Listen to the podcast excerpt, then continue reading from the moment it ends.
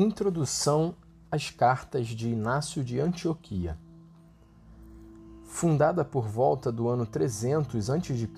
por Seleuco Nicator, com o nome de Antioqueia, cidade de Antíoco, tornou-se a capital do Império Seleucida e grande centro do Oriente helenístico. Conquistada pelos romanos por volta de 64 a.C., conservou seu estatuto de cidade livre e foi a terceira cidade do império depois de Roma e Alexandria, chegando a abrigar até 500 mil habitantes. Foi evangelizada pelos apóstolos Pedro, Paulo e Barnabé. Tornou-se metrópole religiosa, sede de um patriarcado e centro de numerosas controvérsias, entre elas o arianismo, o monofisismo, nestorianismo. Sempre se constituiu na Igreja Mãe do Oriente. Hoje é Antaquia, na Turquia. Vida de Inácio.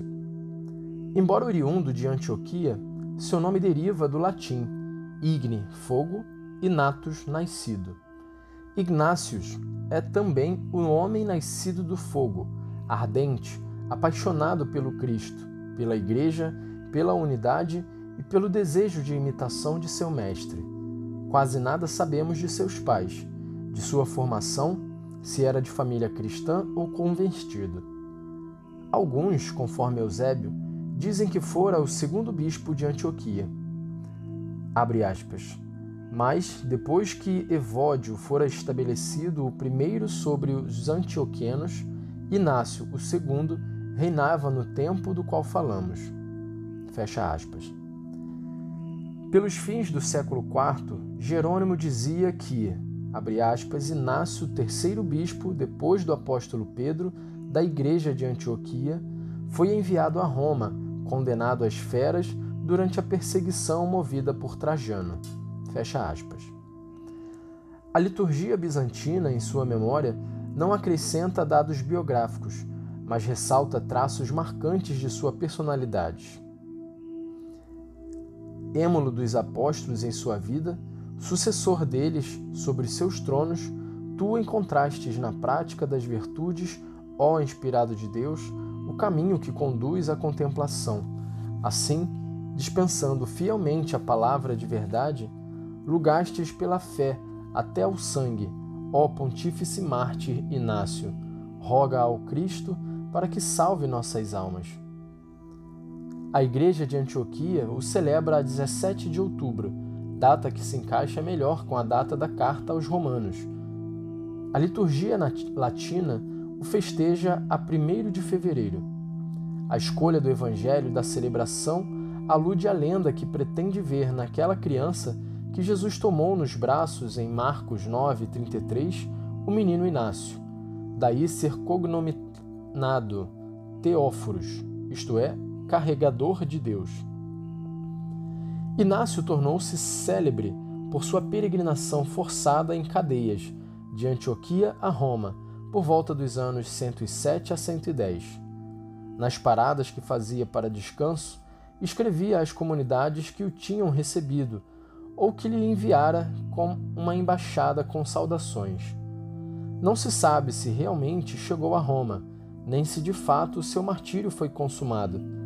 Para Eusébio, há apenas uma tradição, que diz que foi enviado da Síria para Roma para sofrer o martírio. Vejamos como Eusébio situa Inácio. Naquele tempo, florescia na Ásia um companheiro dos apóstolos, Policarpo. Ao mesmo tempo que eles igualmente eram conhecidos Pápias, bispo também ele da igreja de Herápolis, e o homem ainda hoje celebrado pelas multidões, Inácio, que tinha obtido, na sequência da sucessão de Pedro, o segundo lugar.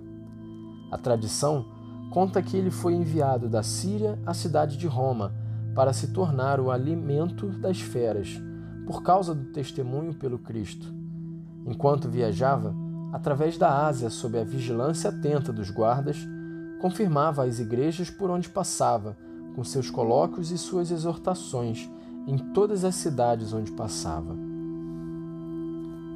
Quanto ao seu martírio, Eusébio o data no livro das Crônicas, pelo ano décimo do reinado de Trajano, isto é, 107 d.C.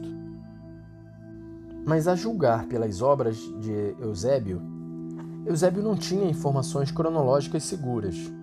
Tratava-se para ele de situar a carta de Plínio a Trajano de modo aproximativo. Não se pode, pois, confiar nesta data como se a prisão de Inácio se devesse à perseguição de que fala a carta de Plínio. Quase todos os especialistas concordam em aceitar o ano de 110 depois de Cristo como o mais provável. As cartas. É ainda Eusébio quem nos fornece indicações gerais sobre as cartas. Foi assim que, estando em Esmirna, onde era bispo Policarpo, escreveu à igreja de Éfeso uma, uma carta na qual faz menção de seu pastor Onésimo. Outra, à igreja de Magnésia, sobre o Meandro, na qual faz igualmente menção do bispo Damas. Outra, à igreja de Tralha, onde diz que o chefe era, então, Polibo. Além dessas cartas, escreveu também à igreja dos Romanos, a qual desenvolve uma exortação para que não se faça campanha em vista de privá-lo do martírio, sua esperança e seu desejo. Dessas cartas, é justo citar passagens, mesmo breves, para demonstrar o que acaba de ser dito. Em seguida, já longe de Esmirna, ele dirigiu ainda por escrito de Troade aos cristãos de Filadélfia, à igreja de Esmirna e pessoalmente a seu presidente Policarpo, que ele reconhecia como homem apostólico. Fecha aspas. Suas cartas, ao que parece, foram largamente difundidas e, segundo J. Quasten, elas têm importância incalculável para a história do dogma. De modo geral, as cartas refletem a influência do pensamento paulino, predominantemente, mas também o de João. Depois do século IV, Juliano, o Ariano, lançou uma edição grega das sete cartas de Inácio, às quais ajuntou outras três cartas. Conteúdo das cartas: As cartas têm um esquema que lhes é comum: 1. Um, uma saudação. 2. Elogio das qualidades da comunidade. 3. Recomendações precisas sobre fuga da heresia, agarrar-se à unidade da comunidade pela submissão ao bispo, saudação final, e pedido de preces para a Síria ou o envio de um diácono. O tema central que as perpassa é, sem dúvida, o da união. União com Deus, com Cristo, com o bispo, entre os cristãos. É esta união a fonte viva onde Inácio alimenta o desejo ardente de imitar o Cristo em sua paciência até a morte, o martírio. Este, o martírio, é um tema frequente em suas cartas, especialmente na carta aos Romanos, na qual Inácio suplica para que não façam nada para impedi-lo de chegar à arena e se deixar devorar pelas feras. Abre aspas, deixai-me ser o posto das feras. Romanos 4, 1. Mas é no capítulo 5 desta carta que ele expressa melhor seu ardente desejo. Abre aspas. Desde a Síria até Roma, luto contra as feras, por terra e por mar, de noite e de dia, acorrentado a dez leopardos, a um destacamento de soldados. Quando se lhes faz bem, tornam-se piores ainda. Todavia, por seus maus tratos, eu me torno melhor discípulo, mas nem por isso sou justificado. Possa eu alegrar-me com as feras que me são preparadas. Desejo que elas sejam rápidas comigo. Acariciá-las-ei para que elas me devorem logo, não como alguns dos quais elas tiveram medo e não ousaram tocar. Se por má vontade se recusarem, eu as forçarei. Perdoai-me, sei o que me convém. Agora estou começando a me tornar discípulo. Que nada de visível e invisível, por inveja, me impeça de alcançar Jesus Cristo. Fogo e cruz, manadas das feras, lacerações, desmembramentos, deslocamento de ossos, mutilações de membros, trituração de todo o corpo, que os piores flagelos do diabo caiam sobre mim, com a única condição de que eu alcance Jesus Cristo. Fecha aspas. Sua concepção do martírio parece sofrer influências da filosofia helenística, estoica, de Paulo e de Quarto Macabeus, pois afirma que nada do que é visível é bom, e é vivo o que vos escrevo, mas com anseio de morrer. Meu desejo terrestre foi crucificado, e não há mais em mim fogo para amar a matéria. T. H. Camelot chama a atenção para outros pontos importantes da doutrina inaciana.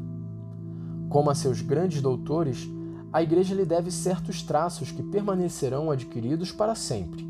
Para a doutrina da encarnação e da redenção, da Igreja ou da Eucaristia, Inácio trouxe para a construção do dogma católico pedras sólidas e bem talhadas que permanecerão à base do edifício. Vêm os especialistas na carta aos Efésios, capítulo 1, 1 e 7, 2, indicação da divindade de Cristo, o Salvador e o gerado e não gerado. Este termo, não gerado, igual ingênito, vai fazer correr rios de tinta. O Concílio de Nicéia, em 325, fixará no credo o genitum non factum, gerado, não criado. Mas em Inácio não tem ainda esta precisão, embora Atanásio, que tomou parte efetiva na elaboração deste vocábulo, reconheça a perfeita ortodoxia do texto de Inácio. Aqui ele significaria o não feito, não criado, eterno, com referência à essência divina, sem visar o mistério da geração, do Verbo procedendo do Pai, como está em Magnésios 6.1, aos quais foi confiado o serviço de Jesus Cristo, que antes dos séculos estava junto do Pai e por fim se manifestou. Mas o grande tema de suas cartas é mesmo da unidade. Esta unidade com Deus e com Cristo se manifesta na unidade com o bispo, acima da qual nada há de melhor. Em face aos dissídios, Inácio insiste como ponto fundamental e primeiro na união em torno do bispo. Enquanto em documentos anteriores encontram-se ora um colégio de anciãos, os presbíteros, ora uma hierarquia com dois colégios bispos e diáconos, como responsáveis pelas comunidades, as cartas de Inácio são as primeiras testemunhas da hierarquia em três graus: bispos, presbíteros e diáconos. Mas Inácio exalta sobretudo o bispo. Estes são vigários de Deus. Os cristãos devem fazer tudo sob a presidência do bispo, que ocupa o lugar de Deus. Pois, assim como o Senhor nada fez nem por si mesmo, nem por meio de seus apóstolos, sem o Pai, com o qual ele é um, também vós não façais nada sem o bispo e os presbíteros. Assim, o bispo é o mestre responsável pelos fiéis.